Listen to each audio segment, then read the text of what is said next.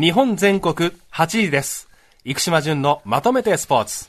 お話しいただくのはスポーツジャーナリストの生島淳さんです。淳さん、おはようございます。おはようございますおはようございます。はい。淳さん、あの、先週の放送で、はいあの、淳さんもうろ覚えとおっしゃってた、あの、ハロー効果、はい気になったので、ちょっと、広辞苑で調べてみたんですけど、はい広辞苑第7版、はあえーある人が一つの面で優れていると、その人が他の面でも優れているとみなす傾向、交配効果というそうですね。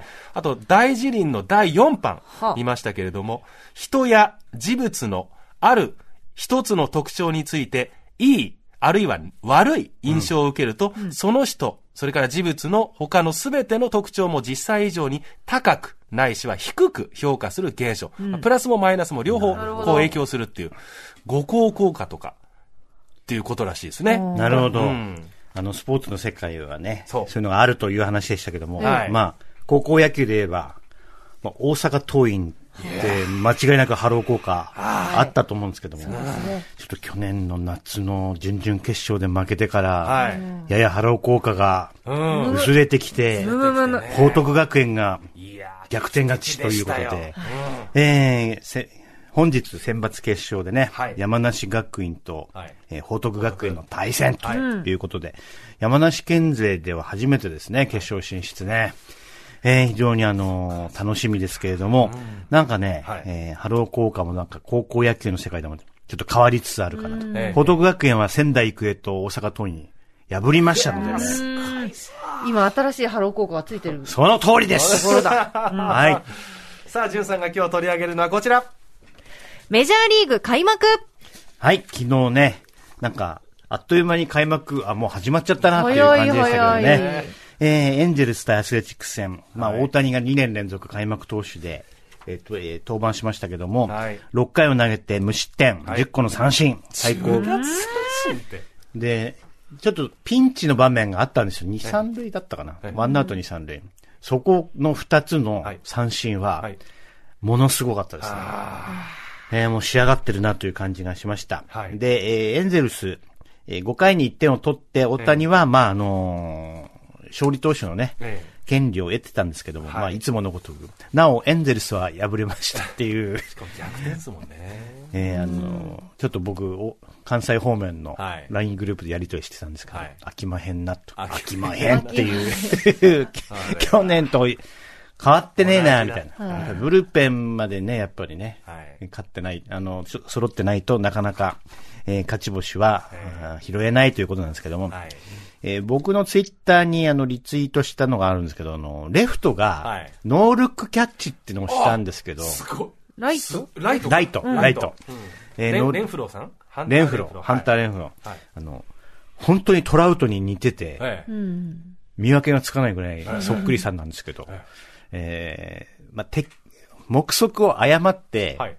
適当に多分グラブ出したらすっぽり入ったっていう。あ、適当なんですかね。適当だと思うよ。だって、だってノールックですよんだもん。いや大谷選手も、おおすごいっていうリアクションでしたね。みんな、あの、失笑してたけどね。あの、他のメンバーたちもね、笑いながら見てたけど、えいや、あの、チンプレーなのか、コープレーなのか、はい。よくわかんないけど、え、おーっていう風に言ったので、ちょっとあの、それは、いろんな映像上がってると思いますので、ラジオを聴きの皆さんにも見ていただきたいなと思いますね。はい。えーあとは、ボストンレッドソックスの吉田正尚、4番なんですよね。え。えーろ第3打席でヒットがタイムリーでしたけども、はい。4打数2安打、はい1打点とい。うことで、まあ、ほデッドボールも一つありましたけども、ええ。っ、と、レッドソックスも9対10で負けていて、はい。うん、ちょっとお心配かなっていうね、えーこちらも戦力があんま整ってないかもしれないなというふうに、ちょっと心配な面もあります。はい。でもあの、日本の選手がええデビュー戦でマルチアンダーを打つっていうのは結構ありまして、はい。イチローも2安打、お松井和夫は3打数3安打。ほこれ最初にいきなりホームラン打ったんじゃないかな、1打席目で。へえー初球だったような記憶がまだ。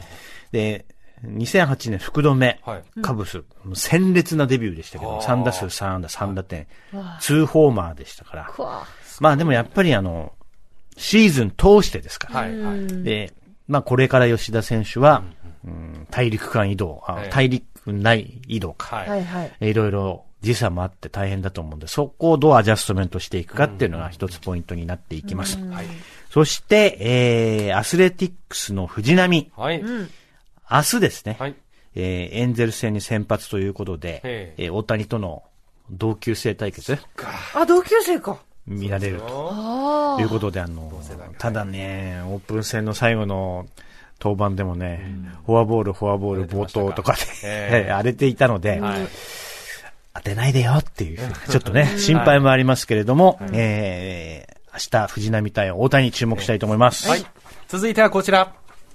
プロ野球も開幕だはい、昨日は、えー、神宮球場に行ってまいりまして、はい。まあ、まだちょっと寒いね。うんあ、そうですか。ナイトゲーム屋外だとちょっと寒いですけども、ええーまあ一回表、えー裏に、えー村上のツーランが飛び出して、えーヤクルトが、あー広島を 4, に4対0で勝ったということでございます。あー初打席ホームランですもんね。そうです今シーズン。で、まあ他の試合はオリックス、ソフトバンク、阪神、中日が勝ちましたけれども、はい。ちょっと気になったのは巨人が大勢が出ないの、出なくて、ええ。ー9回表に逆転を許したっていうのと、あと、オリックスが、はい。まあ、昨日勝ったんですけども、ええ。先発の山下俊平太っていうね、すごい名前ですけどえね、えーまだ若いんですけど、はい。これは3年後 WBC の主戦投手じゃないかなっていうぐらいすごい球を投げてました。へえー山下俊平太、ぜひ、いい名前を記憶していただきたいなと思います。はい。あと、木曜日にエスコンフィールド、い北海道日本ハム新しい球場、えーオープンしましたけど、ねすごいですね、やっぱりね行。ってみたい。えー5月下旬、うん交流戦の時にちょっと行こうかなと思いますけれども、ええうん僕ね、えーエスコンフィールド一番楽しみにしてるのは360度の回廊ですね。ああ、どっから見ても、はいはい。どこでも。ち、ゃんと見えるそうそうそう。あの、席離れても、ええ。おどこの角度でも見られると。うん。で、やっぱりあの、ちょっと神宮球場とか古いので、ええ。うんコンコースからは見えなくてモニターがいっぱいあるというような感じなんですけども、えっと、今までは、広島のズームズームっていうのかな、今な、かマツダスタジアムが回廊式で、本当にあの、素晴らしい球場です。はい。で、マツダスタジアムの設計者の方に僕インタビューしたときに、ええ。ーその設計、建築士の方は、じっとしてるのがすごくダメなんですって。精神的圧迫を感じて。から席を離れて、えどこからでも見えるん。球場にしたかったっていうふうに言ってて、ああこれ素晴らしい発想だなと思って。確。かに。で、松田スタジアムの場合は、えあレフトの向こうに新幹線が通ってるのが見えるんですけど、もう条例ではい、球場から線路の間に高い建物を建てないと決めてるから、そうなんですね。街ぐるみで素晴らしい球場を作ってるんですけどもさあ、エスコンフィールド、あの、ちょっと、帰りが大変だっていうような情報も聞こえてくるんですけども、はい。混混雑しちゃってね。あさあ、それが今後どうなっていくかっていうのは、あー気をつけなければいけないところなんですけども、まあ僕が行く5月下旬ぐらいには改善してるといいなと思いますけれども、ええ。本当にアメリカのボールパークがやってきたということでね、皆さん興奮してらっしゃいますので、はい。えーちょっと楽しみにしたいなと思いますね。はい。はい。続いてはこちら。背面飛びの発明者が死去。はい陸上競技における発明を考える。あごめんなさい。さい。ええ3月に、うん。えーちょっとこれ大きなニュースだったんですけど、僕にとってはね、ええー背面飛びって英語では、はいえー Fosbury Flop って言うんですよへえ、そうなんです。初めて聞きました。はいホ。スベえリーっと、はい発明した人がディック・フォスベリーという人あー、名前から取ってる。はい。メキシコオリンピックの金メダリストなんですけども、はい。えーそれまではベリーロールですよね。はいはい。ベリーロールで飛んでましたうん。それしかむしろ。走り高跳びや。うん。背面の方が難しい。背面難しいです。よねやるなって言われてました。あそうでしたっけ？うんなぜ危ないからって。あのあの、首首です。そうなんです。はい。先生はやっちゃダメだっていう指導をしてました。そうそう。あで、えー、ツイッターで、まあ、この話を僕が、あーアップしまして、はいで、陸上の発明ってなんか他に世の中を変えたようなことってありますかね？っていうのと、っていうのをちょっと募集したら、ホスベリーフロップ、背面飛びは、えーこれマットの進化があったからできたんですね。ーはあ。で東京オリンピックの写真、1960年の東京オリンピックの写真見たら、はい。マットがやはり硬い。危ないです。そうなんです。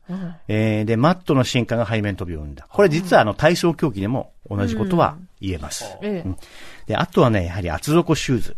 えー厚底シューズっていうのは、あの、カーボンうんプレート入りのシューズっていうことです。反発力が生まれると。これが2017年で、えー記録が大いにえー進化して、はい。そしてトレーニングにも変化が現れたということで、これは現在進行形です。あとですね、全天候型トラック。昔トラッは、クか。あーやはりどんなあー天気になっても、ある程度、まあ質が保証されるトラックができたっていうのは、これ陸上にとっては大きいんですけども、あと、スターティングブロック。スタブロブロックって何ですか？え、あの、足を置くやつですか？100メーターとかはいはい200メーターで。よいどんの。そうそうそう。スターティングブロックができたことで、クラウチングスタートも、まあ、あの、発達したと僕は思ってるんですね。あその前ってよいどんで、えっ、と。ね、クラウチングスタートはやってた。あの、炎のランナーっていう、えーこれはパリオリンピック、1924年の、あーオリンピックを舞台にした映画ですけども、ちっちゃいシャベルで穴を掘るんですよ。へスターえト。で、それに引っ掛けてクラウチングスタートをやるということなんですけども、はいえースタブロができたことで、によって、より瞬発力がバーンって出て、それが記録の向上にもつながったと思うんですけど、やっぱ掘らないとはい、クラウチングスタートって僕あんまり意味ないと思うどうなんだろう小中学校の場でっていうのはちょっと僕今疑問で思ってたりもいたします。という背面飛びにまつわるお話でございました。はい。ここまでスポーツジャーナリストの生島淳さんでした。淳さん、ありがとうございましありがとうございた。日本全国8位です。生島淳のまとめてスポーツでした。